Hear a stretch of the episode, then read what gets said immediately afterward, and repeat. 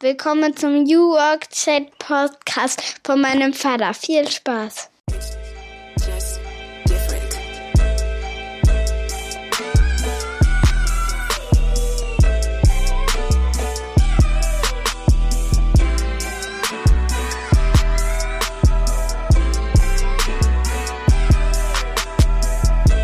Und damit moin und schöne Grüße aus Rostock City.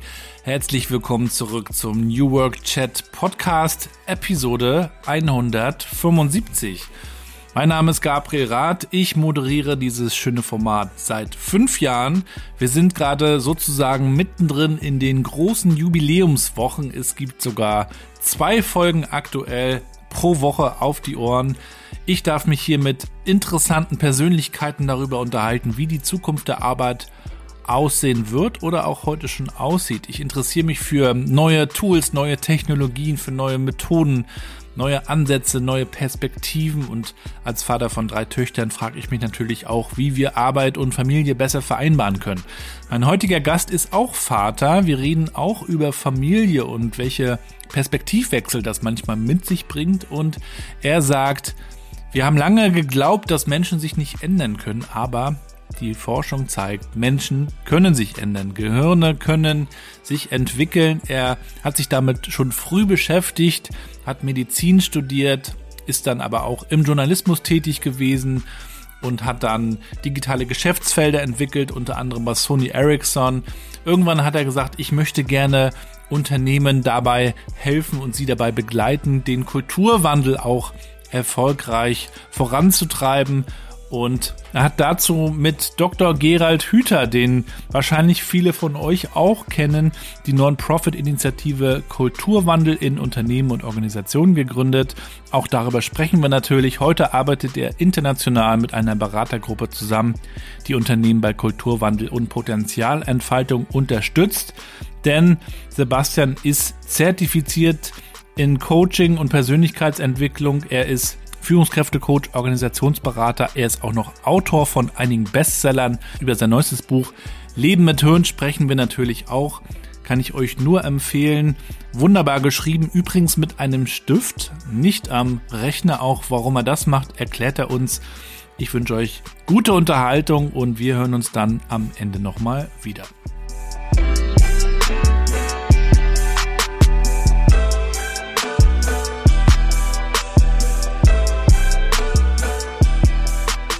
Ja, dann moin und willkommen zu meinem Podcast New Work Chat. Ich freue mich sehr, dass Sebastian heute zu Gast ist. Schöne Grüße aus dem bewölkten Rostock heute. Schöne Grüße aus dem sehr sonnigen Hannover heute, Gabriel. Guten Morgen. Guten Morgen. Freut mich, dass du es einrichten konntest, dass du dir die Zeit nimmst. Ich habe viele, viele Fragen mitgebracht, Sebastian. Ich folge dir auch schon seit einer ganzen Weile. Du hast ja auch ganz viele Rollen, zu denen ich dich befragen könnte. Äh, Autor, Speaker, Coach, Stresscoach habe ich sogar gelesen. So also wirst du auch bezeichnet. Ja, das finde ich, das, die, die Bezeichnung habe ich mir nicht gegeben. Das war die Sonntagszeitung in der Schweiz. Ja. Die haben mich kürzlich interviewt und da haben sie mir ein paar komische Titel gegeben. Das habe ich in dem, in dem Interview dann auch gelesen, die ich mir aber nicht geben würde. Und du hast auch schon ganz viele unterschiedliche Sachen gemacht in deinem Leben, was natürlich auch immer interessant ist, äh, da mal nachzufragen, wie kommt man eigentlich auch von einem zum anderen und was ist am Ende vielleicht auch so der rote Faden dazu. Ich bin ja Familienvater von drei Töchtern und die mittlere, wow. die, die Mathilda, die darf immer das Podcast-Intro hier einsprechen. Ne? Der sagt okay. dann immer, wer zu Gast ist und die spricht das dann ein. Und ich bitte meine Gäste mal am Anfang der Mathilda mal zu erklären, was sie eigentlich so tun. Was würdest du ihr sagen? Das ist voll schön, weil ich habe einen kleinen Sohn, Paul, der ist ja. acht Jahre und dem versuche ich ja auch immer zu erklären, was ich so tue.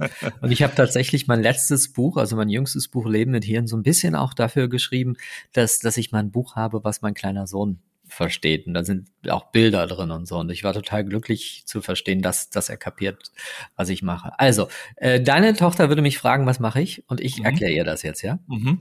Okay, ich würde sagen, hm, ich schreibe Bücher. Ich schreibe Bücher für verschiedene Menschen, also für Menschen, die in, in einer Firma arbeiten und dort äh, Chefs sind, also Führungspositionen haben. Für diese Menschen schreibe ich Bücher, ähm, damit das noch bessere Chefs werden, damit die mit ihren Mitarbeitenden so umgehen, dass die Mitarbeitenden richtig viel Spaß an der Arbeit haben.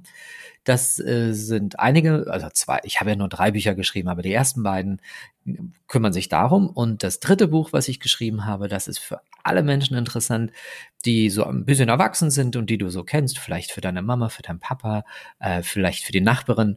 Ähm, das Buch heißt Leben mit Hirn und in dem Buch geht's darum, wie schaffen wir es, ein, ein, ein unser Gehirn so zu nutzen, dass wir, ähm, dass es uns richtig gut geht. Ähm, und da geht es nicht nur ums Gehirn, sondern da geht es auch ums Herz. Also es gibt ein Kapitel, äh, in dem äh, ich ganz dolle erkläre, wie wichtig es ist, dass wir, dass wir, dass wir gut miteinander umgehen. Es gibt ähm, ganz alte buddhistische Konzepte. Also ich weiß nicht, ob du Buddhismus kennst, aber Buddhismus ist sowas wie, na, also wahrscheinlich bist du christlich aufgewachsen und dann gibt es noch Hinduismus und dann gibt es den Buddhismus. Also das sind verschiedenste Art und Weisen, wie man das Leben für sich so erklärt. Und im Buddhismus erzählt man seit zweieinhalbtausend Jahren schon, wie wichtig es ist, dass wir freundlich miteinander umgehen. Ähm, also eine, eine zugewandte Haltung für andere Menschen und für andere Lebewesen entwickeln. Darum geht es in diesem Buch. So, das ist so ein Teil, was ich mache. Dann stehe ich immer wieder irgendwo auf der Bühne vor vielen Menschen und erzähle über die Dinge, ähm, die ich in meinen Büchern geschrieben habe. Ähm, manchmal stehe ich nicht auf der Bühne, sondern ich sitze einfach so wie mit deinem Papa jetzt vor einem Computer und äh, mache digitale Vorträge. Das heißt, irgendwo sitzen Menschen und, und sehen mir dann zu. Und ähm, dann Du kommst ja aus Rostock, ne? Mhm. Ja, also ähm, zwischen Rostock und Hannover gibt es einen ganz großen Bereich, das ist die Lüneburger Heide. Und in der Lüneburger Heide bin ich mehrmals pro Jahr ähm, in einem ganz, ganz tollen Ort. Das heißt, äh, der heißt Camp Rhein-Seelen. Und da kommen dann Menschen äh, aus Deutschland, Schweiz, Österreich, teilweise auch aus anderen Ländern und äh, verbringen mit mir ein paar Tage Zeit und äh, ich halte da Seminare. Ähm, das sind zwei verschiedene Arten von Seminaren. Die einen Seminare sind wieder für Führungskräfte, die bessere Chefs werden wollen oder Menschen, die in ihrem eigenen Unternehmen eine tollere Kultur äh, haben wollen. Kultur müsste ich vielleicht noch erklären. Ähm, Kultur heißt, wie Menschen in einem Unternehmen miteinander umgehen. Und da gibt es viele Unternehmen, die haben inzwischen verstanden, dass es ganz, ganz wichtig ist, dass, dass die Menschen in einem Unternehmen viel, viel freundlicher miteinander umgehen und viel mehr miteinander reden und auch die, auch die unangenehmen Dinge mal ansprechen. Ähm, also das sind so Trainings und dann gibt es, oder Seminare und dann gibt es andere Seminare, da kommen Menschen hin, die sagen, Mensch, ähm, es gibt irgendwas in meinem Leben, das ich verändern möchte oder ich möchte ein bisschen zufriedener sein oder es gibt bestimmte Ziele, die ich erreichen will. Und dann fahre ich mal zu dem Sebastian für ein paar Tage und äh, dann bin ich mit ein paar anderen Menschen vier Tage zusammen an einem ganz tollen Ort. Und wenn ich zurückkomme, dann gelingen mir viele der Dinge, die ich, äh, die ich erreichen will, vielleicht besser. So, das mache ich. Jetzt habe ich, glaube ich, alles erklärt. Ach so, und dann ähm, gibt es manchmal Unternehmen, die sagen, Mensch, Sebastian, das, was du da so machst bei, in der Lüneburger Heide, kannst du das nicht auch hier bei uns machen? Äh, mit unseren Mitarbeitenden oder meistens eigentlich eher mit unseren Chefs. Und das ist ein, das ist auch ein Teil meiner Arbeit. Also ich verbringe nicht mehr so viel, aber es gibt so zwei, drei Firmen, mit denen ich pro Jahr viel Zeit verbringe ähm, und, und arbeite dann dort mit den Chefs, um ihnen zu helfen, bessere, bessere Chefs zu werden. So, das ist es im Großen und Ganzen. Also es geht immer darum, am Ende geht es darum, dass Menschen mit sich und mit den Menschen um sich herum einfach zufriedener sind. Mhm. Wir werden sie fragen, ob sie es verstanden hat. Ich bin sehr zuversichtlich. Mhm. Kultur gibt es ja auch in der Familie. Also das ist ja etwas, was wir an vielen Stellen ja. oder in der Schule, ja. Ja. Da könnten wir uns ja eigentlich auch mal mit beschäftigen, viel ja. mehr. Ne? So bin ich, so bin ich auf die Schule meines, meines Sohnes aufmerksam geworden. Das ist hier eine Montessori-Schule in Hannover. Und ich habe ursprünglich angefangen, mit denen zu arbeiten, ähm, an deren Kultur. Und so haben wir den Zugang zu denen bekommen. Und inzwischen geht geht mein kleiner Sohn dort auch zur Schule. Also Kultur, ich meine, natürlich, ich finde Schule ist ja nochmal was Besonderes, weil du hast ja einmal die, sagen wir mal, die Mitarbeitenden unter sich, also die ganzen Lehrer oder Pädagoginnen, die man dort hat und die anderen Mitarbeitenden. Ähm, und dann hast du die Kunden, in Anführungszeichen. Das sind in diesem Fall ähm, die Schülerinnen und Schüler und irgendwie dann auch noch die, die Eltern. Also das ist ja eine besondere Form. Ja. Und wenn es dann eine Privatschule ist, ist das ja dann auch tatsächlich noch ein richtiges Unternehmen. Mhm. Naja. Ja, das ist speziell. Das, äh, ja, da bin ich dran. Aber interessanterweise geht es dann am Ende immer um die Beziehung der Menschen zueinander und natürlich auch die Beziehung, die man zu sich selbst hat. Darüber hast du ja auch in deinem Buch Leben mit Höhen geschrieben. Und da wollte ich auch gerne noch mal eine Story rausgreifen, die du ja beschreibst. Dein Sohn macht dir Frühstück. Ja. so was ja. kenne ich. Vielleicht erzählst du mal kurz, was da passiert ist. Also das ist schon viele Jahre her. Ähm, also im Grunde genommen, die, die Geschichte, die ich dort in diesem Buch erzählt habe, funktioniert so. Ich mache ihm morgens das, was er haben möchte. Sein, sein, sein Lieblingsessen sind Pancakes. Damals war das zumindest, war das sein Lieblingsessen. Frisches Apfelmus gemacht mit dem Thermomix. Und er ist dann ganz glücklich am Mampfen. Ähm, es war am Wochenende. Ich krieg plötzlich einen Anruf von einem Unternehmer. Ich denke, komisch, dass der anruft am Wochenende. Eigentlich schreibt er immer eine WhatsApp oder eine, eine, eine iMessage. Also gehe ich dran, sag Herr Gedönsratkirchen, was gibt's? Sagt Herr Pops Partigus, sorry, dass ich störe. Ähm, äh, ich habe Ihnen gerade eine Mail geschickt, ich brauche mal ganz dringend eine Rückmeldung. Also gucke ich rüber zu meinem Sohn, sehe, wenn ich dann so gucke, was er so an, an Pancakes noch aus seinem Teller hat, der braucht so drei, vier Minuten. Also ein bisschen Zeitpuffer zu haben, sage ich zu dem Unternehmer, wir haben zwei Minuten. Lauf schnell die Treppe hoch, mach mein MacBook auf. Das Tolle ist, die sind ja dann sofort an und die Mails war auch schon da guck da rein in das PDF, gebe ihm eine Rückmeldung und bin dann so nach, nach einer Minute 40 wieder unten. Das weiß ich, weil ich später auf mein Handy geguckt habe, wie lang war das gesamte Telefonat. Und ich wollte wissen, in was für einem kurzen Zeitraum ein kleines Kind eine ganze Küche zerlegen kann. ne? Also, so, also so wie du es dir vorstellst, ne? Die, der Zwölferpack mit den Eiern, also drei waren in den Pancakes, die anderen neun waren ursprünglich noch ähm, in, in, diesen, in dieser Eierschachtel, die hat er auf den Boden geworfen. Ähm, dann hat er ähm, das Tetrapack mit der Reismilch umgeworfen. Das ist schön unter die Fußleisten gelaufen. Ehrlich. Und, ja. und äh, Fußleisten ist super. Und, ähm, oh, oh, und wir hatten, wir hatten halt einen, ähm, ähm, ein Parkett in der Küche damals. Also der, der, glücklicherweise hat das jetzt nicht so lange, war das, also ich konnte das ja schnell auffischen. Und dann bin ich halt dieser der Mehlspur gefolgt und hinter der Kücheninsel saß er dann und hatte alles irgendwie so zusammengematscht. Und ich dachte so, alter Paul, ja, du kriegst den perfekten Morgen. Wir hatten noch in seinem Treckerbuch gelesen, er hatte den perfekten Morgen. Warum tust du mir das an? Und der reagiert gar nicht. Als ich sage, Paul, was machst denn du hier? Der ist so voll in seiner Welt. Und dann bin ich, dann habe ich so ein, so ein, habe ich mich neben ihn gesetzt und, und gucke ihn an und sag mal, Paul, kannst du Papa mal erklären, was du hier machst? Und dann sieht er mich, also nimmt mich wirklich bewusst wahr, fängt total an zu, zu, äh, zu lachen. Ähm, ja, zweieinhalb damals, also nicht lachen oder, also freut sich, du siehst, er total mhm. Freude. Schiebt mir diese, diese matschige Schüssel rüber und sagt, Papa, Frühstück. So, in dem Moment änderte sich mein, mein innerer Zustand, weil ich verstanden habe, warum er das tut was er dort tut. Und das, darum geht es zu Beginn dieses Buches auch, nämlich diese Frage, ich glaube, ich glaube, Nietzsche sagte das mal, wir können jedes Wie ertragen, wenn wir ein Warum haben. Und ich hatte dann das Warum. Und diese zerlegte Küche war dann einfach nur ein Ausdruck von Liebe von meinem kleinen Sohn, der mir Frühstück gemacht hat, so wie ich ihm zuvor Frühstück gemacht habe an dem Morgen. Ja, das ist der Beginn meines, meines Buchs. Ich kann es ähm, äh, nachvollziehen. Ich habe ja. sowas so oder so ähnlich auch schon sehr oft erlebt. Und interessant ist ja dann, wenn man sich selbst beobachtet, wie man reagiert. Und darüber schreibst du ja auch. Also wenn so Stress aufkommt, dann hat man so verschiedene Muster, in die man immer schnell verfällt. Und manchmal will man fliehen, manchmal ist man so in so einer Schockstarre fast. Und ja. ähm, und das ist ja so auch eins deiner Themen, dass wir da ein bisschen besser hinschauen, weil wir ja auch eigentlich viel mehr Möglichkeiten haben uns ja. auch zu verändern. Ne? Das fand genau. ich auch so interessant in der Vorbereitung auf, auf den Podcast heute. Du sagst ja auch wirklich, dass, dass man lange gedacht hat, Menschen können sich gar nicht ändern, ja. aber tatsächlich können sie es doch. Genau. Also wir wissen aus der Neurobiologie inzwischen, das Gehirn kann sich ein Leben lang verändern. Man nennt das Neuroplastizität. Das ist die Fähigkeit, das Gehirn sich neu zu strukturieren ne, dieses, äh, was, äh, wie was, was Hänschen nicht lernt, lernt Hans nimmermehr, das stimmt schon nicht. Ähm, also, also die Veränderung ist zumindest auf einer biologischen Ebene ein ganzes Leben lang möglich. Ähm, einer, der das schön, also ein Mensch, den ich gerne in meinen Büchern, auch in meinen Vorträgen und in meiner ganzen Arbeit immer wieder zitiere, ist der Dalai Lama, weil er einfach einen großen Einfluss auf die moderne Neurowissenschaft hatte. Der hat äh, relativ früh angefangen, was heißt relativ früh? Ich glaube, es war zur Jahrtausendwende, hat er angefangen, mit einem Neurowissenschaftler zusammenzuarbeiten, der heißt Professor Richard Davidson.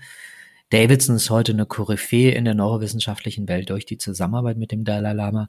Und die haben begonnen, einfach mal ein paar Menschen aus der Entourage des Dalai Lamas im Labor zu untersuchen. Einer davon, einer der bekanntesten Mönche nach dem Dalai Lama aus diesem tibetischen buddhistischen Umfeld ist äh, Mathieu Ricard, den ich glücklicherweise auch für mein neuestes Buch dann doch interviewen durfte. Also ich hatte das Glück, eine Neurowissenschaftlerin zu kennen, die mit ihm zusammengearbeitet hat, weil Mathieu Ricard nicht nur Mönch, sondern auch Wissenschaftler ist.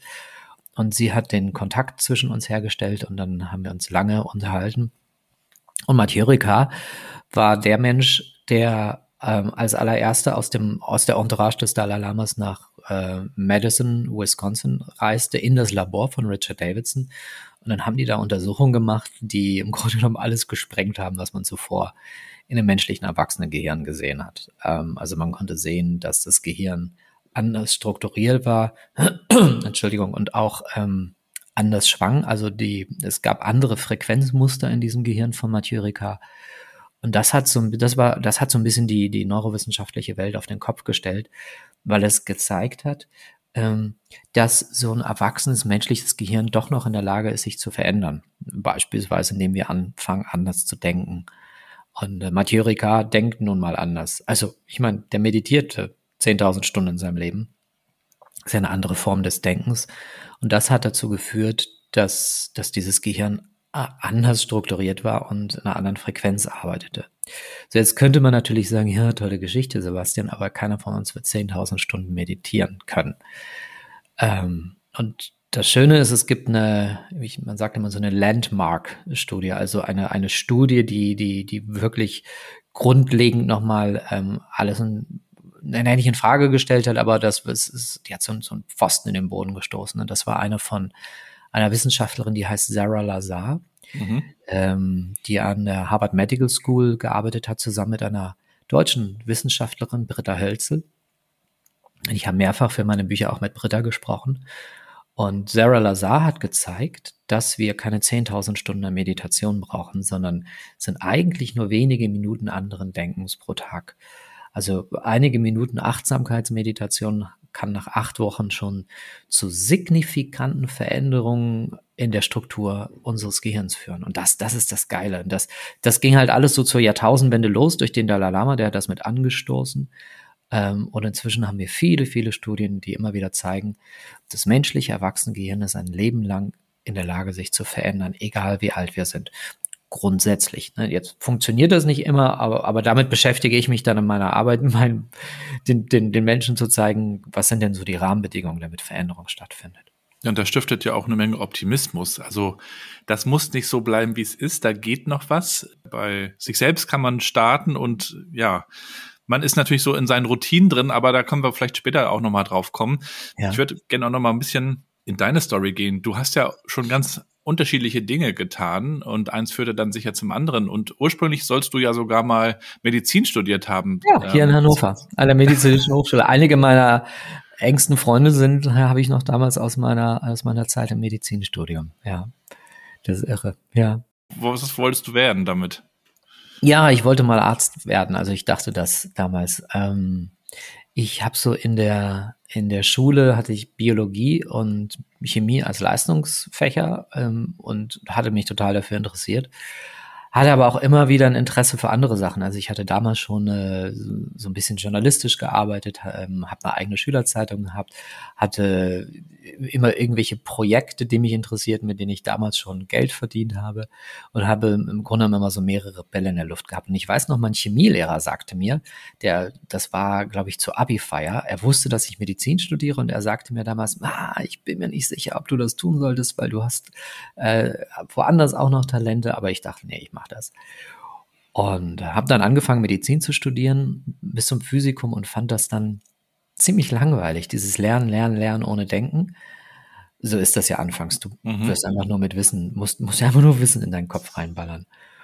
Und äh, habe dann zum Physikum hingemerkt, boah, das ist es irgendwie nicht. Und bin dann irgendwie raus, hatte damals ähm, Angebote aus der also es gab, gab hier so, so, so, so, so, so kleine Verlagshäuser in der Gegend, da hatte ich immer so frei für die geschrieben und dann haben die mir eine Festanstellung angeboten. Und dann bin ich aber da irgendwie in die IT-Branche reingerutscht. Und ich sage immer so, die Hand Gottes kam ganz oft und hat mich woanders hingesetzt. Ich bin immer, ich habe immer Ideen gehabt, was ich machen will und dann landete ich ganz woanders. Auch jetzt, was ich jetzt mache, das ist nicht das, wofür ich mich vor ein paar Jahren aufgemacht habe. Steckt auch kein Karriereplan dahinter offensichtlich. Nee, überhaupt nicht. Also es gab nie einen Masterplan. Es gab immer nur, es gab, also was ich so schön finde, ist festzustellen, dass ich doch irgendwie wieder so ein bisschen da gelandet bin, wofür ich mal losgelaufen bin, weil ich so dachte, ich will mit Menschen arbeiten. Im weitesten Sinne. Und das mache ich ja auch. Und damals dachte ich, es wird Medizin. Ähm, wurde es dann aber nicht, aber ich merke jetzt, gerade in den letzten ein, zwei Jahren, ähm, es gibt schon wieder natürlich neue, neue Ideen für neue Bücher, beziehungsweise ich, ich merke, welche Themen einfach relevant werden. Und das, ich habe in, in, ich glaube, beim Resilienzkongress von, von Sebastian Mauritz hatte ich schon mal darüber gesprochen, dass es aus meiner Sicht ähm, natürlich die ganze Neuro, neurobiologischen Themen gibt, ähm, über die man sprechen kann, was ich ja gerne mache. Dann äh, gibt es natürlich so diese ganzen mentalen Themen und die sind ja auch super verknüpft ähm, also das, worüber ich ja zu Beginn meines Buchs schreibe, sowas wie Effekt-Labeling und, mhm. und Normalisieren und, und, und, und solche Themen. Und ich verbinde das ja immer und sage, wenn du das kognitiv machst, passiert das in deinem Gehirn. Das kann, nicht, kann man ja alles runterbrechen. Und was jetzt hinzugekommen ist, ist tatsächlich die reine Biologie. In dem Sinne, dass ich sage, na ja, es gibt aber Dinge, die sollte man auch auf dem Schirm haben, ähm, nämlich wie geht's eigentlich gerade meinem Körper? Also wie geht's gerade meinen Nebennieren beispielsweise? Und wir haben das Phänomen, dass äh, die Impfung und äh, die Infektion mit Covid bei vielen Menschen gerne das endokrinologische System zerschossen hat. Und wenn es nicht das beides war, dann ist es vielleicht der Stress. Ähm, und was ich damit meine, ist, ich habe viele Führungskräfte, wo, die mir berichten, boah, ich komme nicht mehr so ganz auf die Beine oder ich bin irgendwie so platt und dann erzähle ich denen mal, ey, wie wär's denn mal, wenn ihr mal einen Cortisol-Tagesverlauf macht? Also man kann relativ günstig und sehr einfach ähm, im Laufe eines Tages messen, äh, wie viel Cortisol haben wir in unserem System. Und da gibt's eine Range, wo es sein sollte. Und wenn es außerhalb der Range ist, dann ist es ein Indikator darauf, dass ähm, deine Nebennieren nicht mehr so funktionieren, wie sie gerade funktionieren sollten. Also, dass du vielleicht zu viel, deutlich zu viel oder vielleicht deutlich zu wenig Cortisol produzierst. Das heißt, dein Körper ist rein biologisch gerade zumindest an dieser Stelle nicht mehr ganz im Balance. Und, äh, und da habe ich viele in meinem Umfeld, also beruflichem Umfeld, aber teilweise auch im privaten, ähm, die mir davon berichten, wo ich sage, mach mal diesen Test. Und fast jeder, also wirklich fast jeder, berichtet dann von Cortisolwerten, die sind außerhalb der, der Norm. Und gibt es viele andere Faktoren, die man auch noch anschauen kann. Und das finde ich gerade ganz spannend zu sehen, dass ich irgendwie ähm, jetzt doch wieder so ein bisschen in diesem Bereich lande, wo, mit dem ich mal begonnen habe. Ich habe einen ganz tollen funktionellen Mediziner hier in Hannover, mit dem ich gut befreundet bin und mit dem ich tief in diese ganzen Themen einsteige und, und wir beide überlegen, ähm, was man da nochmal gemeinsam in die Welt tragen kann, weil ich, äh, ich persönlich habe diesen Aspekt äh, immer ein bisschen vernachlässigt, beziehungsweise nicht auf dem Schirm gehabt. Also ich lebe zwar immer gesund, denke ich mal, ähm, ähm, aber das, was in den letzten Jahren mit uns passiert ist, hat einfach Spuren hinterlassen, bei vielen zumindest. Ne? So. Und ähm, irgendwie bin ich da jetzt wieder gelandet, interessanterweise. Ja, es geht vielleicht ja auch darum, so ein bisschen die Punkte zu verbinden, wie man so schön sagt. Und man muss aber natürlich auch erstmal so ein Stück weit herausfinden, was man so tun will. Du hast dann ja auch noch Erfahrung gemacht, was bei der Sony, bei Ericsson, Swisscom. Ja. Und wenn wir auch über New Work reden, darum geht's ja auch in diesem Podcast, dann steht ja auch so ein bisschen die Frage im Vordergrund, wie finde ich eigentlich auch heraus, was ich wirklich, wirklich will. So hat das ja mal der Philosoph Friedrich Bergmann so formuliert. Ja. Was würdest du denn auch jungen Leuten die heute in die Arbeitswelt starten, empfehlen? Also wie, wie findet man es raus? Oh, das, ja, ich, also ich, ich, ich weiß gar nicht, ob ich da der richtige, der richtige bin, um das zu, weil ich wirklich so eine sehr atypische Patchwork-Karriere habe. Ähm, also aus meiner Sicht zumindest. Ähm, ich habe bei mir war es relativ früh so, dass ich, dass ich mir gedacht habe, ich will mit Menschen arbeiten und ich habe dann einfach ein paar Pirouetten gedreht, weil ich gemerkt habe, da, da ist ein großes Interesse, da zieht's mich hin. Mhm.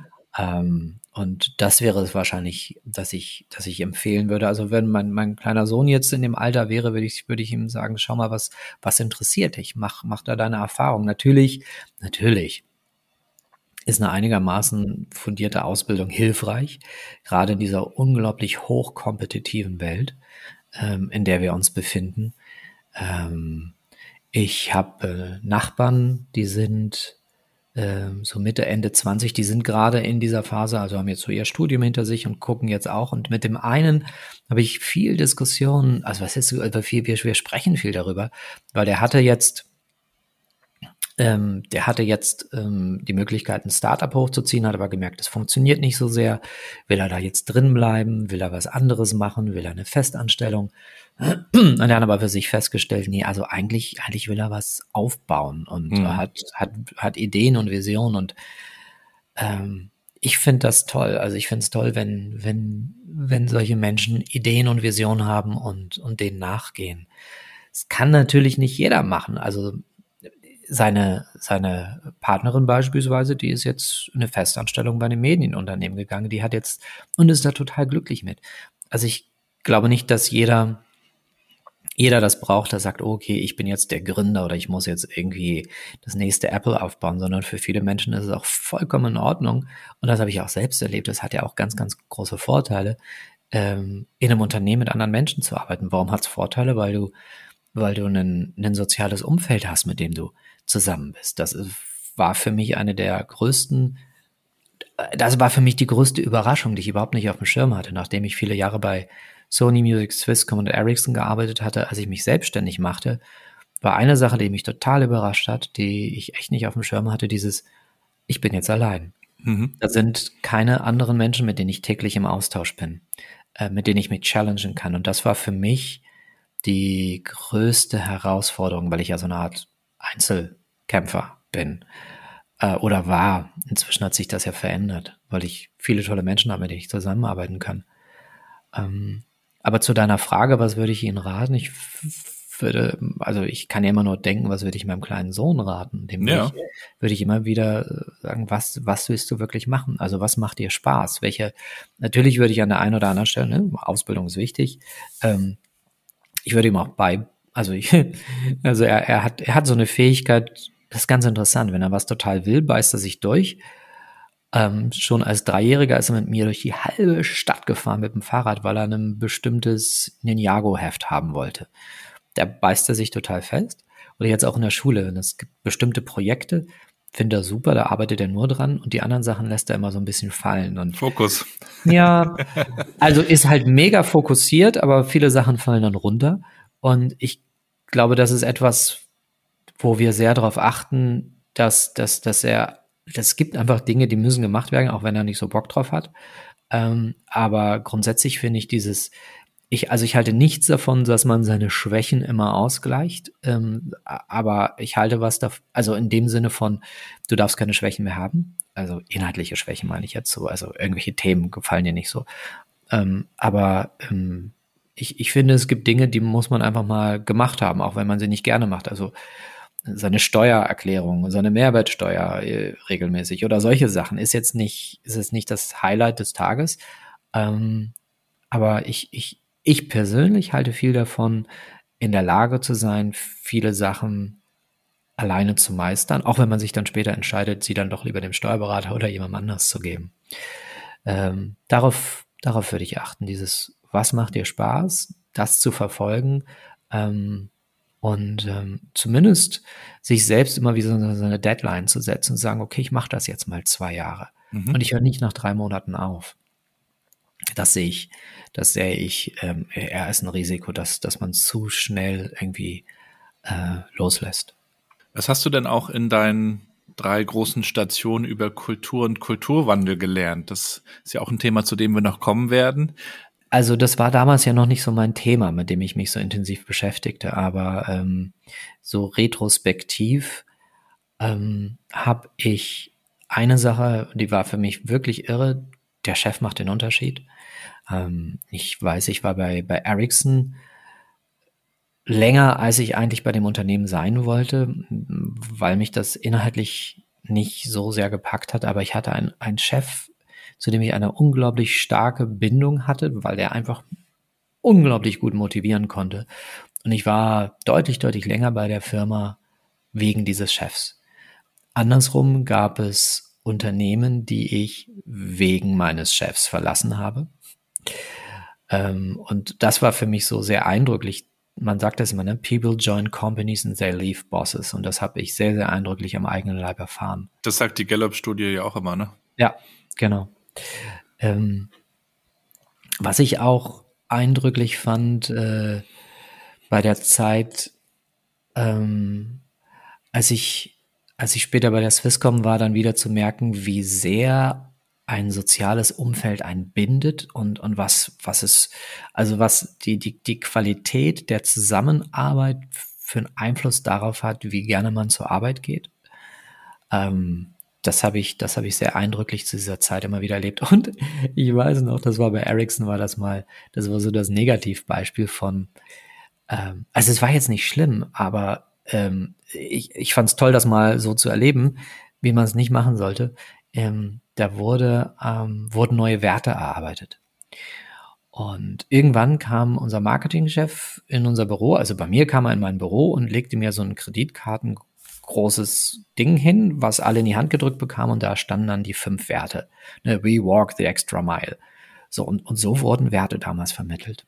Es waren dann die, äh, wo man hin wollte oder die, die man glaubte zu haben? Nee, nee, das waren die, wo man hin wollte. Ja. Und ähm, heutzutage, also wenn, wenn ich mit Unternehmen arbeite und wenn, wenn solche, wenn Werte erarbeitet werden, ist natürlich ganz, ganz wichtig, dass es, dass es nicht einfach nur reingegeben wird in die Organisation, sondern du brauchst immer ein hohes Maß an Mitgestaltung. Also Mitgestaltung ist eins der beiden neurobiologischen Grundbedürfnisse. Ne? Verbundenheit ist das eine und und, und äh, Co-Creation nenne ich das im Englischen gerne, ähm, ist das Weitere, also sich einbringen zu können. Und wenn du das nicht hast, dann, dann, dann nehmen die Menschen die Werte auch nicht an. Also Wertearbeit heutzutage heißt immer schön runter, hoch und runter, mindestens einmal in der, in der gesamten Hierarchie auf eine Art und Weise, dass, dass Menschen dann für sich arbeiten, okay, dieser Wert, also idealerweise wirst du früh befragt, was ist eigentlich wichtig. Hm? Ähm, dann werden irgendwann die Werte definiert und dann sollte äh, irgendwann der Moment kommen, wo du als einer in der gesamten Organisation zusammen mit ein paar Kollegen daran arbeitest, okay, jetzt haben wir, jetzt sind Werte definiert worden, ich habe mich ja frühzeitig auch mal einbringen können, ähm, ich sehe mich da auch ein bisschen repräsentiert, jetzt haben wir unsere drei, vier, fünf Werte, durch welche konkreten Verhaltensweisen werde ich diese Werte in meinem Arbeitsalltag Realität werden lassen. Das hat damals überhaupt nicht stattgefunden bei Ericsson. Da gab es einfach nur, hey, hier sind die Werte, hier ist die Kreditkarte, äh, hier, hier ist dieses Kreditkartengroße Ding oder Visitenkartengroße Ding, da stehen die drauf. Und ich weiß, an den einen erinnere ich mich noch, we walk the extra mile. Aber das war, das, das, ich habe das nie, äh, also das. Das ist auch so internes, ja, so internes Marketing ist das oft, oder? Ja, ja. Ich habe mich begonnen mit dem Thema Kulturwandel erst im Jahr 2011 zu beschäftigen. Ähm, da war ich schon einige Jahre selbstständig und äh, hatte durch ein gemeinsames Projekt den Gerald Hüder kennengelernt. Und ähm, wir haben 2011 dann diese Initiative Kulturwandel.org gegründet. Das ist so eine Plattform, wo wir sagen, wir, wir wollen, ähm, wir wollen über Unternehmen berichten, die außergewöhnliche Kulturen entwickelt haben. Also messbar zufriedenere, messbar loyalere, messbar glücklichere Mitarbeitende. Und Unternehmen, die durch solche Mitarbeitenden besonders gut dastanden, manchmal noch besser als der Wettbewerb. Und ähm, dann habe ich, also wir mussten wirklich suchen, weil anfangs gab es noch nicht so viele. Und ich glaube, das erste Unternehmen, was ich damals porträtiert hatte, war Eckes Granini Deutschland. Und ähm, im Laufe der Zeit habe ich hunderte von Interviews geführt mit Menschen in allen Hierarchiestufen, in allen Bereichen, also von Aufsichtsrat über Betriebsrat, über Geschäftsführung, über Sales, Marketing. Und ähm, dann habe ich Porträts geschrieben über verschiedenste Unternehmen ähm, und habe so ja, beschrieben, was die so gemacht haben. Und im Laufe Auf der, der Suche Zeit, nach den Mustern, ne? Genau, genau, genau. Also erstmal waren es nur Beschreibungen und dann sah ich natürlich durch die Zusammenarbeit mit Gerald hatte ich damals schon so eine neurowissenschaftlich geprägte Perspektive und habe dann irgendwann Muster erkannt und aus diesen Mustern, die ich erkannt habe, ist dann mein erstes Buch entstanden, Führen mit Hirn. Um, ähm, und Führen mit Hirn ist ja das Buch, was sich damit beschäftigt, wie muss ich eigentlich führen, damit eine, damit in unserer Organisation eine Kultur entsteht, sagen wir mal eine Potenzialentfaltungskultur, also eine Kultur, in der Menschen besonders gut über sich hinauswachsen. Ein paar Jahre später, äh, ich glaube, das war 2018 schon, haben wir gemerkt, wow, die Anzahl der Unternehmen, die sich mit Kultur beschäftigen, ist signifikant gestiegen. Und ähm, dann haben wir nochmal geschaut und gefragt, woran liegt denn das? Und dann gab es plötzlich eine neue Triebfeder. Und diese neue Triebfeder war die digitale Transformation. Äh, also Unternehmen, die sich erfolgreich mit der eigenen digitalen Transformation beschäftigten, ähm, haben verstanden, das gelingt nur, wenn wir uns, wenn wir, wenn wir uns mit der eigenen Kultur auch auseinandersetzen. Und dann habe ich nochmal ein paar hundert Gespräche geführt und daraus ist das ein zweites Buch entstanden, Digitalisieren mit Hirn, wobei der Titel eigentlich nicht passend ist. Im Grunde genommen müsste es eigentlich Kulturwandel mit Hirn oder Change mit Hirn heißen. Und ähm, so, so begann diese ganze Auseinandersetzung mit, mit dem Thema Kulturwandel. Und ähm, ja, und dann haben wir irgendwann begonnen, nicht nur Porträts zu schreiben oder die Bücher, die ich da gemacht habe, sondern ich habe dann gesagt, Mensch, es wäre doch mal schön, also bisher ist das, da ist ja immer ein Filter drauf. Ne? Wenn ich ein Unternehmen porträtiere oder ein Buch schreibe, habe ich meine eigene Sichtweise. Und dann kam so der Gedanke, dass ich einfach mal Gespräche führe, Interviews. Also es gab dann eine neue Kategorie auf der Kulturwandel-Webseite, die heißt im Gespräch.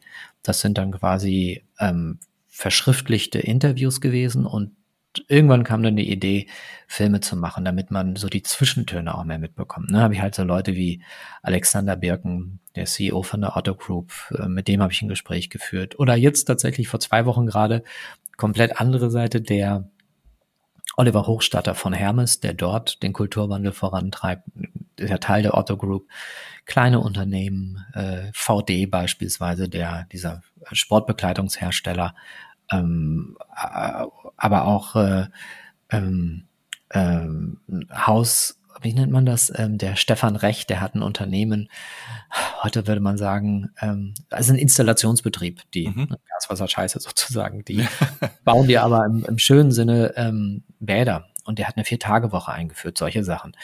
Und, und solche Gespräche führe ich inzwischen ausschließlich ähm, um hoffentlich Menschen zu inspirieren, bei sich auch das ein oder andere anzugehen, aber auch zu ermutigen, nun zu zeigen, hey, es funktioniert nicht alles. Also Tobi Krüger von der Otto Group hat mal was ganz Schönes gesagt. Das war viele Jahre der Kulturwandel-Chef der Otto Group. Er war auch kürzlich hier im Podcast. Ja, geil. Cooler Typ. Ne? Ja, absolut.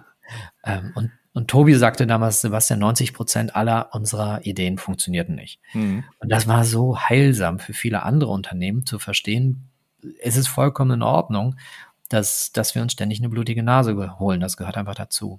Da schreibst du ja auch in deinem Leben mit Hörnbuch dieses Normalisieren, ja, sich mal ja. zu sagen, es muss eigentlich gar nicht ja. äh, alles perfekt sein. Ne?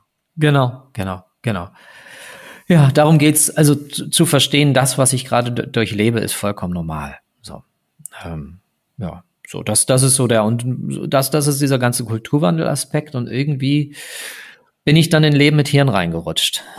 Inhaltlich. Nochmal zum Kulturwandel-Thema, ja. da müssen wir noch mal ein bisschen dabei bleiben. Also mich interessiert ja. das Thema auch äh, sehr. Ich, ich, erlebe äh, allerdings auch, dass die Medien damit äh, manchmal sehr schlampig umgehen mit dem Begriff. Der wird dann schnell mal so herangezogen, wenn der Chef das Du anbietet. Ja, dann macht das Unternehmen ja offensichtlich einen Kulturwandel. Wie hast du das auch erlebt? Also dieses ähm, ja, vielleicht auch manchmal mit Marketingkalkül. Wir machen das jetzt, äh, um vielleicht auch den Kunden und Kundinnen zu zeigen, wir sind in Bewegung. Nicht jeder meint das ja vielleicht wirklich ernst. Naja, das beste Beispiel war die Deutsche Bank, die damals oh, das, das ist jetzt schon bestimmt zehn Jahre her. Da hatten die mich auch eingeladen, um zu gucken, ob wir miteinander arbeiten können. Und dann haben wir in diesem ersten Gespräch rausgefunden, das, was die unter Kulturwandel verstehen, das, was ich unter Kulturwandel verstehe, sind zwei komplett unterschiedliche Paar Schuhe. Also für die war Kulturwandel die Art und Weise, da, wie sie mit ihren Kunden umgehen. Und meine Sichtweise ist, es geht erstmal darum, wie die Menschen in der Organisation miteinander umgehen. Ähm, und Kulturwandel oder anderes eins meiner Lieblings, also es, es gibt nicht so, so, so viele Negativbeispiele, aber das war eins der besten. Steht der Geschäftsführer eines mittelständischen Nahrungsmittelherstellers vor seinen Führungskräften. Ich, ne, ich soll gleich einen Vortrag halten. Und dann sagt er so, jetzt hören Sie dem Herrn Pops Pardigol genau zu, denn das ist unsere letzte Chance. so. Und du denkst, eigentlich gehst, sollst du jetzt nicht mehr auf die Bühne gehen. Ähm, Was hattest du für eine Stressreaktion? Ich hatte gar keine Stressreaktion. Ich habe nur die Gesichter der Menschen angeschaut und ähm, gesehen, insbesondere der HR-Chef, der hat ein ganz komisches Gesicht. Ich, also retrospektiv habe ich dann verstanden, was da los war. Also der Typ kam von einem großen Konzern, der ist mhm. dann dorthin und aus irgendeinem Grund hat er total auf mich reagiert und wollte unbedingt mit mir zusammenarbeiten und wollte unbedingt mit mir den Kulturwandel. Hat mir auch einen sehr, sehr, sehr, sehr großen Auftrag gegeben. Das war relativ zu Beginn meiner Selbstständigkeit. Du hattest wahrscheinlich schon ein paar gute Referenzen. Äh, ja, aber ich weiß gar nicht, warum er so auf mich reagierte. Irgendwas war's. Ja. Und ähm, ich habe wir haben dann den Kulturwandelprozess begonnen und ich habe äh, ich habe dann dem HR-Chef irgendwann angeboten, den Kulturwandelprozess zu stoppen, ähm, weil das keinen Sinn machte. Ähm, aus mehreren Gründen. Erstens, der, also das habe ich retrospektiv alles mitbekommen, der neue Geschäftsführer hat einfach mal über das HR-Budget verfügt und hat einen Großteil des HR-Budgets ähm, mir gegeben, in dem Auftrag, den er mit mir unterschrieben hat, ohne den HR-Chef zu fragen. Ähm, zweitens, dass dieser ganze Prozess begann so, dass ich dann mit den, mit den obersten Führungskräften arbeitete. Und dann so am, am zweiten Tag kam der Geschäftsführer dann mal hinzugeflogen sozusagen. Also nicht geflogen, aber er kam dann rein, hat dann einen Tag mit uns verbracht und musste dann wegen, wegen was anderem dringend wieder weg was natürlich überhaupt nicht funktionierte. Und ich merkte dann diese Ambivalenz, dass die Teilnehmenden schon auf der einen Seite Lust hatten, aber auf der anderen Seite ähm, natürlich im Widerstand waren, weil sie merkten, dass das ist nicht authentisch, was von ganz oben kommt. Und dann habe ich irgendwann dem HR-Chef angeboten und gesagt, wissen Sie, das macht aus meiner Sicht, also ich hätte das natürlich durchziehen können und hätte ganz viel Geld verdienen, aber das machte keinen Sinn. Und dann haben wir das, äh, haben wir das ähm, nach kurzer Zeit gestoppt. Und der HR-Chef schrieb mir ein paar Monate später, glücklicherweise hatte die Eigentümerfamilie den Geschäftsführer dann auch wieder rausgenommen, weil er einfach viel verbrannte Erde hinterlassen hatte.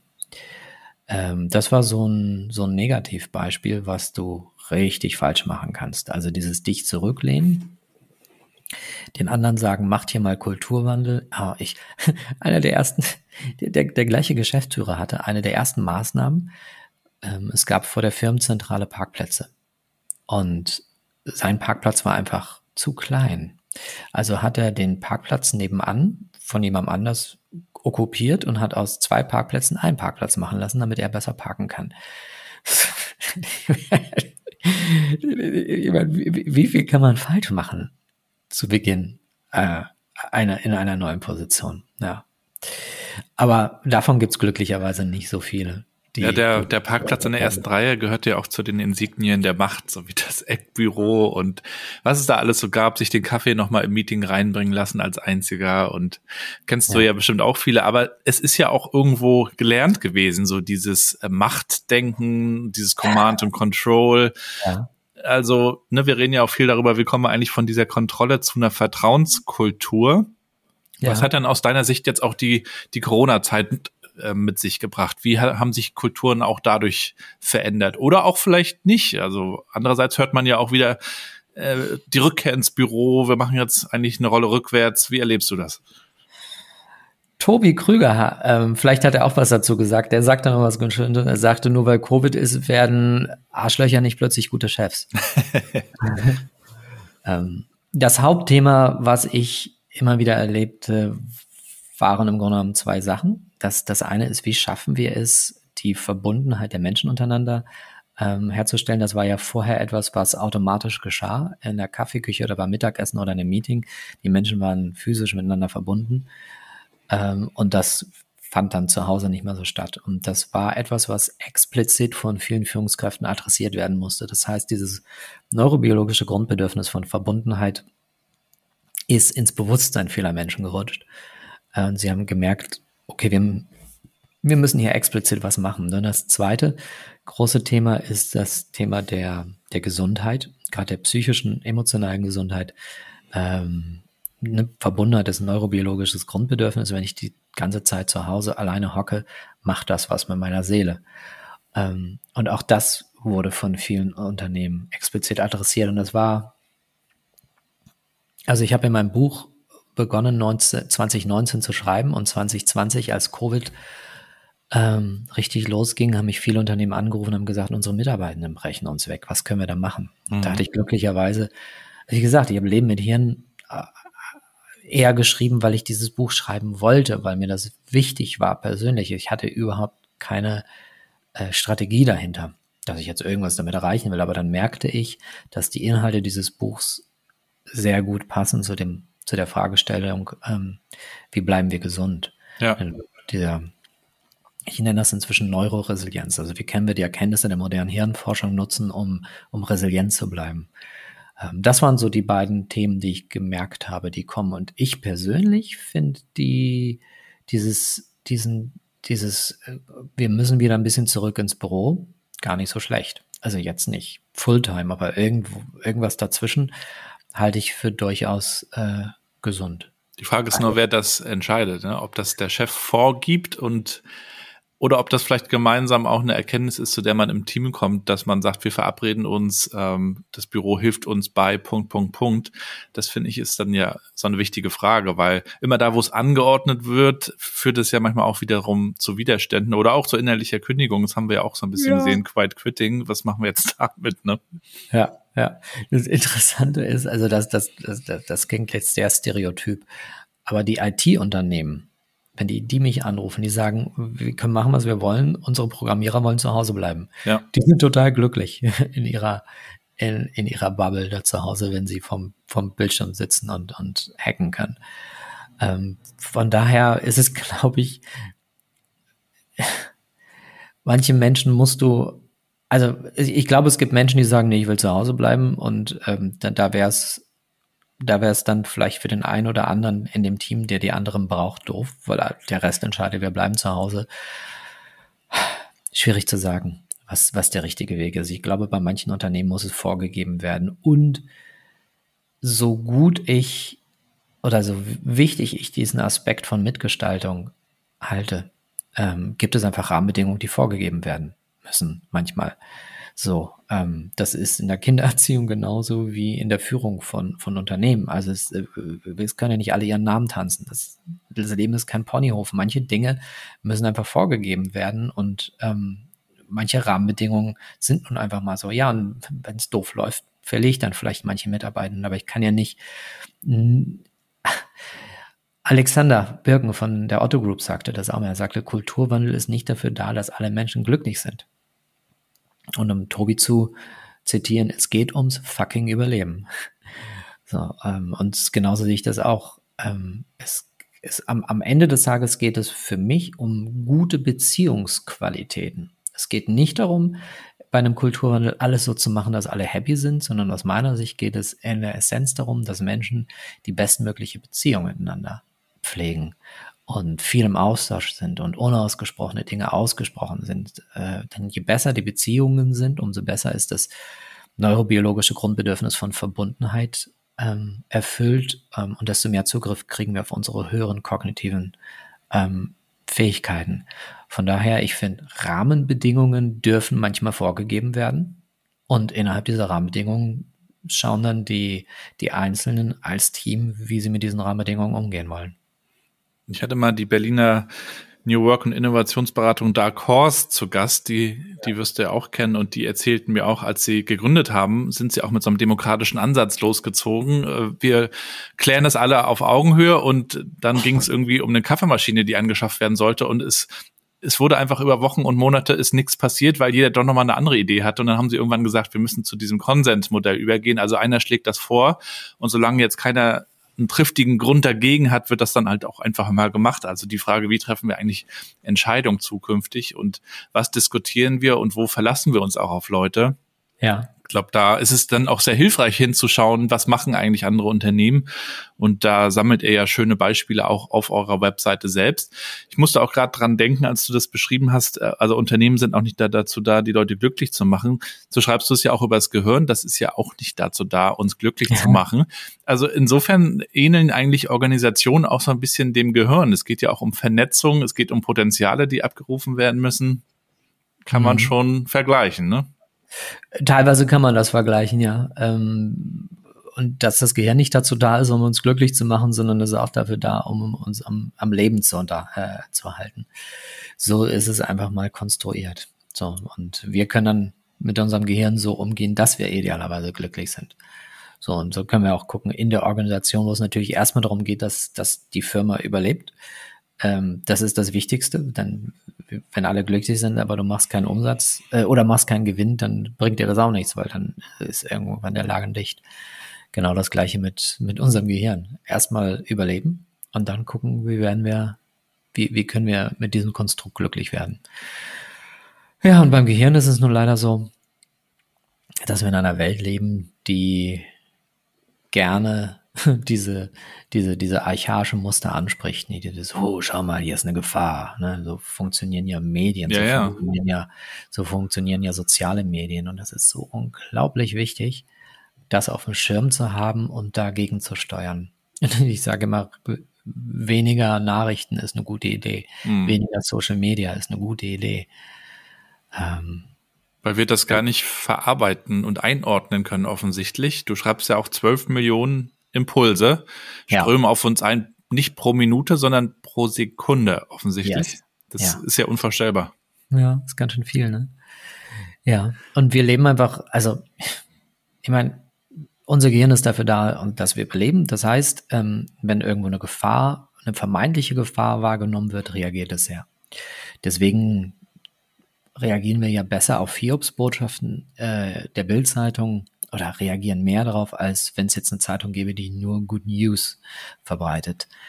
Ähm, und das muss man sich bewusst sein, dass wir so ticken. Und wir müssen im Grunde genommen durch unser Verhalten diese, diese tief verwurzelten neurobiologischen Muster überschreiben. Denn wenn wir denen nur folgten, ähm, hat das einfach einen sehr negativen Einfluss darauf, wie es uns geht. Also das eine ist natürlich dieses News, Bad News ähm, triggert uns äh, und der Verzicht auf Nachrichten, das weiß man aus vielen Studien. Also es gab bereits eine, Gott, eine Harvard-Studie, ich glaube, die war 2004, wo die, wo viele Menschen schon gesagt haben, 40 Prozent unseres Stresses erzeugt der Konsum von Nachrichten. Ähm, Gibt es eine englische Studie, die ähm, gezeigt hat, wenn Menschen mal, nimmst zwei Gruppen von Menschen und die eine Gruppe verzichtet mal drei Wochen lang auf den Konsum von Nachrichten. Die schliefen besser, die haben weniger Ängste gehabt, die schauten positiver auf, auf ihr Leben, ne, auf, auf die nächsten Wochen. Ähm, uns geht's einfach besser damit. Das ist das eine. Und das zweite ist Social Media ähm, und diese Dopamin-Kicks, die entstehen wenn wir uns durch Social Media scrollen und irgendwas sehen, was uns interessiert, oder wir kriegen einen Like oder wir kriegen gerade mal wieder eine, eine, eine, eine iMessage oder so. Das ist Dopamin, Dopamin, Dopamin und wir sind, man muss ja nur mal, wenn man dann, also ich weiß nicht, wie es beim Android ist, aber beim iPhone kann man ja sehen, wie oft nehme ich pro Tag das Telefon hoch und das ist ja, erschreckend. Das ist erschreckend. Das ist eine Droge. Ja, und dessen muss man sich bewusst werden. Wie kann man damit umgehen, ist dann die Frage. Ne? Wie kriegen wir das hin? Weil wir können uns ja nicht Accounts aus der Welt löschen. Ich, ich, ich, ernsthaft, ich, ich habe ich hab, ich hab meinen Twitter-Account neulich mal gelöscht. Ich habe mein, ähm, Gott, wie hieß denn das? Insta habe ich gelöscht. Ich habe hab ich alle Apps, ich habe alle Apps von meinem Handy runtergeworfen.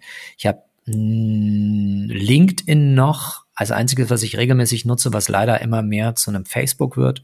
Ja. Ähm, ich habe ich habe ich habe noch einen Facebook-Account, aber nur weil ich ähm, also als öffentliche Person Sebastian Bobs Partygold da manchmal was poste, habe ich den noch. Ähm, aber im Grunde genommen runterwerfen vom vom Handy dieser ganzen Accounts. Ähm, das das das ist es. Ich habe ich kenne es ja selbst, ähm, wie viel Zeit ich teilweise dann verplemper mit, ach, man nennt das ja Infinity Loops. Es gibt dieses tolle Buch, das heißt, ich glaube, Make Time ähm, im Englischen. Ich weiß gar nicht, ob es das auf Deutsch gibt. Das haben zwei Autoren, der eine ehemals Google, der andere ehemals YouTube, die mal beschrieben haben, ähm, was da passiert. Die nennen das Infinity Pools. Infinity Pools sind diese Webseiten, äh, wo du scrollst und scrollst und scrollst und sie hören nicht auf, äh, wie Twitter und Co., weil halt immer was Neues und immer was Neues kommt. Das ist halt so ein Rabbit Hole, ne? Ja, und ich kenne mich. Also äh, ich, also ich erkenne mich da drin. Ich habe das auch immer mal wieder erlebt und, und will das nicht, weil es ist eine Verschwendung von, ist eine Verschwendung von Lebenszeit. Und äh, es ist tatsächlich irgendwann ein, ein Abhängigsein davon. Und da musst du, da, also dieses reden ja so viele davon, Digital Detox. Es ist einfach, einfach, was du auf dem Schirm haben musst. Das ist das Rauchen von heute. Es ist ja auch für unsere Kinder ein Riesenthema. Wir haben das yes. mit unserer Großen, die ist 13 da sind, da laufen natürlich die ganzen Kontakte drüber. Also das, was du ja auch mit diesem Verbundensein und, und der Sehnsucht nach Verbundenheit beschreibst, das läuft darüber und führt zu harten Konflikten, wenn wir ihr das Handy wegnehmen, weil wir zum Beispiel abends dann auch sagen, jetzt ist auch genug, weil sonst hängt sie auch die ganze Nacht dran. Und dann gibt es ja. jeden Abend die Diskussion. Die anderen dürfen das aber. Ja, bei ja. uns, bei uns ja. leider nicht. Ja, das ist genau, das ist, das ist ein, das ist ein Thema, das habe ich auf dem Schirm, wo ich denke, puh, mal gucken, wann das kommt. Glücklicherweise, ähm, also mein kleiner Sohn liebt das auch, aber weniger zur Kommunikation, sondern er liebt YouTube-Videos zu gucken zu irgendwelchen Themen, die er gerade recherchiert. Ähm, und ich bin total glücklich. Ich habe ihm vor drei, vier Wochen, hat er irgendwie per Zufall ähm, Schach gelernt. Mhm. Ähm, wir saßen, ähm, wir hatten ja diese Air Defender 23 ähm, NATO-Übung und er war zu dem Zeitpunkt gerade in seinem neuen Forschungsprojekt Flugzeuge, Kampfflugzeuge. Das präsentiert er dann in der Schule. Also mussten wir nach Wunsdorf uns das anschauen ähm, und während dann keine Flugzeuge landeten, sah er auf meinem ähm, also ich habe einen Tesla und dann wollte er wieder irgendein Spiel spielen, habe ich ihm Schach gezeigt. Und dann war der so hooked, dass er dann auf der Rückfahrt die ganze Zeit auf meinem Handy Schach spielte und das ich war so ambivalent. Also mich nervt das, wenn er an dem Handy ist. Ähm, aber ich fand super mit Schach und ich habe ihm jetzt, oder wir haben ihm jetzt zum, gestern waren ja Zeugnisse, hat er einen Schachcomputer bekommen. Also ein, ein physisches Gerät, wo er wirklich die Figuren ziehen muss. Ähm, und das ist ein ganz kleines Display, das zeigt dir mal, welche Figur der Computer jetzt wohin ziehen würde. Um, ähm, aber was ich viel schöner finde, ist, dass ähm, immer wenn er bei mir ist, spielt er jetzt mit mir Schach. Ich habe ein altes, großes Schachspiel noch und jedes Mal, wenn er hier ist, ähm, will der fünf, sechs, sieben Partien Schach spielen. Das geht sogar so weit, dass ich sage, Paul, willst du noch äh, diese YouTube-Dokumentation zu Ende schauen? Nee, ich will Schach spielen. Ja, ist doch cool. Und ja, und er hat vorgestern hat er mich das erste Mal abgezogen. Er hat das erste Mal mich Schachmatt gesetzt und das ist so, ich bin so beseelt davon, wie, wie, wie, er sich da reinfuchst. Und das finde ich so toll, dass, dass es mir, oder dass es dadurch gelingt, dass er einfach weniger Zeit irgendwie vor Screens verbringen ja. will. Das merken wir auch, wenn, mit, wenn wir mit unseren Kids dann mal in die Natur fahren. Das braucht dann immer so einen kleinen Moment und dann irgendwann ist der Schalter umgelegt und dann sind sie völlig drin und vermissen auch nichts und ja. probieren Dinge aus und äh, fallen auch mal hin, aber ja, sind dann wieder irgendwie ganz sie selbst, ne? Und auch ja. weniger von den Erwartungen der anderen so abhängig, weil man ist ja, ja dann auch auf Social Media so drin ähm, und, und reflektiert das ja gar nicht. Ich habe dann auch irgendwann Facebook gelöscht, irgendwann Insta gelöscht. Xing, wobei Xing jetzt wirklich nicht so ganz doll weh tat, war halt nicht mehr so viel los. Ja. Aber ja, also früher hat man immer so gedacht, man vermisst was, heute denkt man so, das Wichtige kriegen wir schon mit irgendwie, ne? Ja. Nein, also man vermisst nicht wirklich was. Nicht. Gar ja. nicht. Du wirkst ja sehr ausgeglichen. Was stresst dich?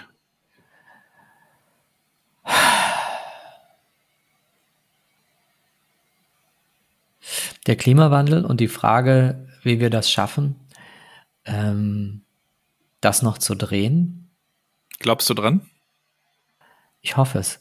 Ich hoffe, dass irgendjemand so schlau ist, irgendwann Technologien zu entwickeln, die das Ganze drehen können. Viele schlaue Menschen, die sich damit beschäftigen, sagen, Moment, haben wir nichts. Ähm, und in dem Moment, wenn du Kinder hast, macht das was. Weil ich kann jetzt, schau mal, ich bin vielleicht noch 30 Jahre hier und dann sterbe ich vielleicht 40. Ähm, also ich werde das noch mitbekommen, was passiert. Ähm, aber der Impact für meinen Sohn wird, glaube ich, noch härter. Das ist, das ist etwas, ähm, was mich stresst. Wo ich mir denke, ich habe keine Lösung. Und äh, das macht mir Sorge. Ähm, und dieses, dieses, also Aaron Antonowski sagte immer, ne, in der Salutogenese, die drei Dinge, die Menschen gesund halten, das ist einmal Verstehbarkeit, Sinnhaftigkeit und die, das Gefühl, Einfluss nehmen zu können. Und, äh, und das fehlt vielen von uns seit vielen Jahren, in, also weil die Welt so komplex geworden ist in so vielen Bereichen, ob es nun die Weltwirtschaft, die Weltfinanzwirtschaft äh, oder natürlich auch die Klimakrise ist. Ähm, also ich nehme so ein bisschen Einfluss ganz wenig Einfluss dadurch darauf, dass viele der Unternehmen, mit denen ich heutzutage arbeite, also ich mache ja wenig in-house noch mit Unternehmen, aber die Unternehmen, mit denen ich arbeite, das sind ähm, die Renewables Energieunternehmen und äh, habe dann so einen indirekten Einfluss darauf, dass sich da vielleicht was verbessert. Ähm, aber mir selbst fehlt irgendwie die, die Perspektive und das Gefühl, großen Einfluss nehmen zu können. Natürlich nehme ich Einfluss, im, im, dass ich darauf achte, was für eine Art von Energie verbrauche ich. Ähm, oder dass wir gucken, dass wir hier mit, mit äh, Solarenergie arbeiten ähm, in dem Haus und, und solche Themen. Ähm, das ist es, was mich im Moment so ganz tief bewegt, ja. Hm. Und lebst du bei Unternehmen da auch schon ein Umdenken?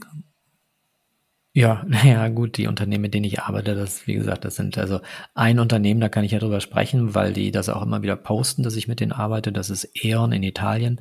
Der Frank Meyer, der CEO, den, der kennt mich oder wir kennen uns noch aus der Zeit, als er hier in Deutschland bei E.ON ein Unternehmen leitete. Ähm, die machen ja viel dafür, Italien grün zu bekommen. Und ich arbeite halt mit dem Management-Team und finde das halt toll zu wissen, ich, ich leiste einen kleinen Beitrag, dass die als Team noch besser vorankommen, dass, dass die einfach noch, noch wirk ein bisschen wirksamer werden, vielleicht dadurch, dass sie mit mir zusammenarbeiten und dadurch dieses Make Italy Green äh, vorangetrieben wird. Ähm, das heißt, die Unternehmen, mit denen ich arbeite, ja klar, die haben das voll auf dem Schirm. Total. Hm. Ja, und wir freuen uns schon auf den Schirm zu bekommen, was dein nächstes Buch sein wird. Du hast ja schon vorhin kurz gesagt, dass du da schon Ideen hast. Bestimmt hast du auch schon ein bisschen was geschrieben. Du schreibst nee. tatsächlich, nee, aber du schreibst so. tatsächlich auch mit einem richtigen Stift hast du geschrieben, ja. ja? Du, also das machst du auch nicht digital. Guck mal, ich zeige ihn dir. Der ist, das, das sind original die Stifte. Das ist ein, äh, das ist ein, wie heißt das Ding? Uniball Gale Impact von, keine Ahnung welcher Firma. Ähm, die schreiben mega. Ja, ähm, ich schreibe die ersten zwei, drei Versionen auf Papier. Also die erste Version ist ich und Stift auf Papier. Die zweite Version ist ich und ein andersfarbiger Stift korrigiere dann das Geschriebene. Stimmt, das sind die Papierversionen. Und dann tippe ich es ab. Beim Abtippen verändere ich nochmal was. Und dann drucke ich es aus das Abgetippte. Und das wirkt dann nochmal ganz das anders. Das sind so eine Filterebenen für dich, oder? Mhm. Ja. ja, und ich schreibe anders, wenn ich, wenn ich mit Stift am Papier schreibe, als wenn ich, ähm, wenn ich komplett digital schreiben würde. Das Denken ist anders. Mein Kopf geht weiter auf dann. Wird dann das nächste Buch auch mit dem Gehirn zu tun haben? Also erstens das Buch, wir haben noch keine Zeile geschrieben, das ist eine Idee. Ähm, und Ihr hört es hier zuerst. Es ist eine Idee, also die, die Idee ist, sich tatsächlich mit der, nochmal mehr mit der biologischen Seite von Resilienz zu beschäftigen. Hm. Ähm, das heißt, die anderen Bereiche des Körpers auch mal anzuschauen. Und natürlich gibt es Dinge, die auch unmittelbar mit dem Gehirn zu tun haben, aber wenn wir zum Beispiel über sowas wie endokrinologische Systeme sprechen, also wenn die Nebennieren irgendwie nicht mehr so funktionieren, wie sie funktionieren sollten, sowas mal auf dem Schirm zu haben, weil ich, ich, äh, ich glaube, da gibt es noch ein, einen großen Gap von Menschen, die das nicht wissen, ähm, für die es aber einen Unterschied machte, wenn sie es wüssten, dass sie, dass sie schauen können, was kann ich noch tun, um, um gesund zu bleiben, langfristig oder wieder zurück in meine Kraft zu kommen, weil mich die letzten Jahre einfach so zerlegt haben. Hm. Ja, wir sind gespannt. Wir werden es verfolgen auf LinkedIn und auf deiner Webseite. Das packen wir natürlich in die Show Notes. Ja, aber gib mir ein paar Jahre. Und Kulturwandel.org hast du auch noch. Also eine Menge Projekte. Oder man kann natürlich auch gerne mal zu einem der Trainings kommen. Da stehen ja auch schon wieder ein paar Termine an, habe ich gesehen. Äh, Oder sind die schon alle ausgebucht? Ähm, die sind, die buchen sich interessanterweise, also gerade das Kulturwandel-Tools-Training in den acht Wochen zuvor. Ich weiß nicht, warum die Leute sich da so kurzfristig immer anmelden. Aber das ist relativ, da haben wir, glaube ich, nur noch zwei Plätze. Und bei dem, bei dem Potenzialtraining, dieses sehr, sehr intensive Persönlichkeitstraining, sind es, glaube ich, noch vier Plätze. Also, schaut euch das mal an. Vielen Dank, dass du da warst Sehr und gerne. uns mitgenommen hast in deine Story und äh, in ein paar der Themen, äh, in die wir vielleicht zu einem späteren Zeitpunkt auch nochmal wieder weiter einsteigen. Würde mich sehr freuen.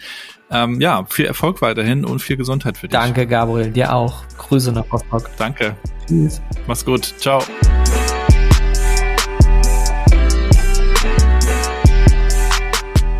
Das war's auch schon wieder für heute mit Sebastian. Alle Links wie immer in den Shownotes. Wenn es euch gefallen hat, erzählt's gerne weiter, bewertet den Podcast. Ihr könnt dort Sterne vergeben auf Spotify zum Beispiel oder Apple Podcasts und ihr könnt natürlich auch mir euer Feedback geben. Schreibt's mir gerne, wenn es konstruktiv ist, über LinkedIn. Könnt ihr auch gerne connecten oder ihr geht auf meine Website gabrielrad.com. Dort gibt's auch nochmal die Möglichkeit, mich als Speaker anzufragen rund um das Thema New Work. Was entsteht da jetzt für uns? Was bedeutet das für uns als Unternehmen? Also schaut mal vorbei und wir hören uns dann am Freitag wieder. Dann gibt's nämlich schon die nächste Folge. Bis dahin bleibt gesund und bleibt connected.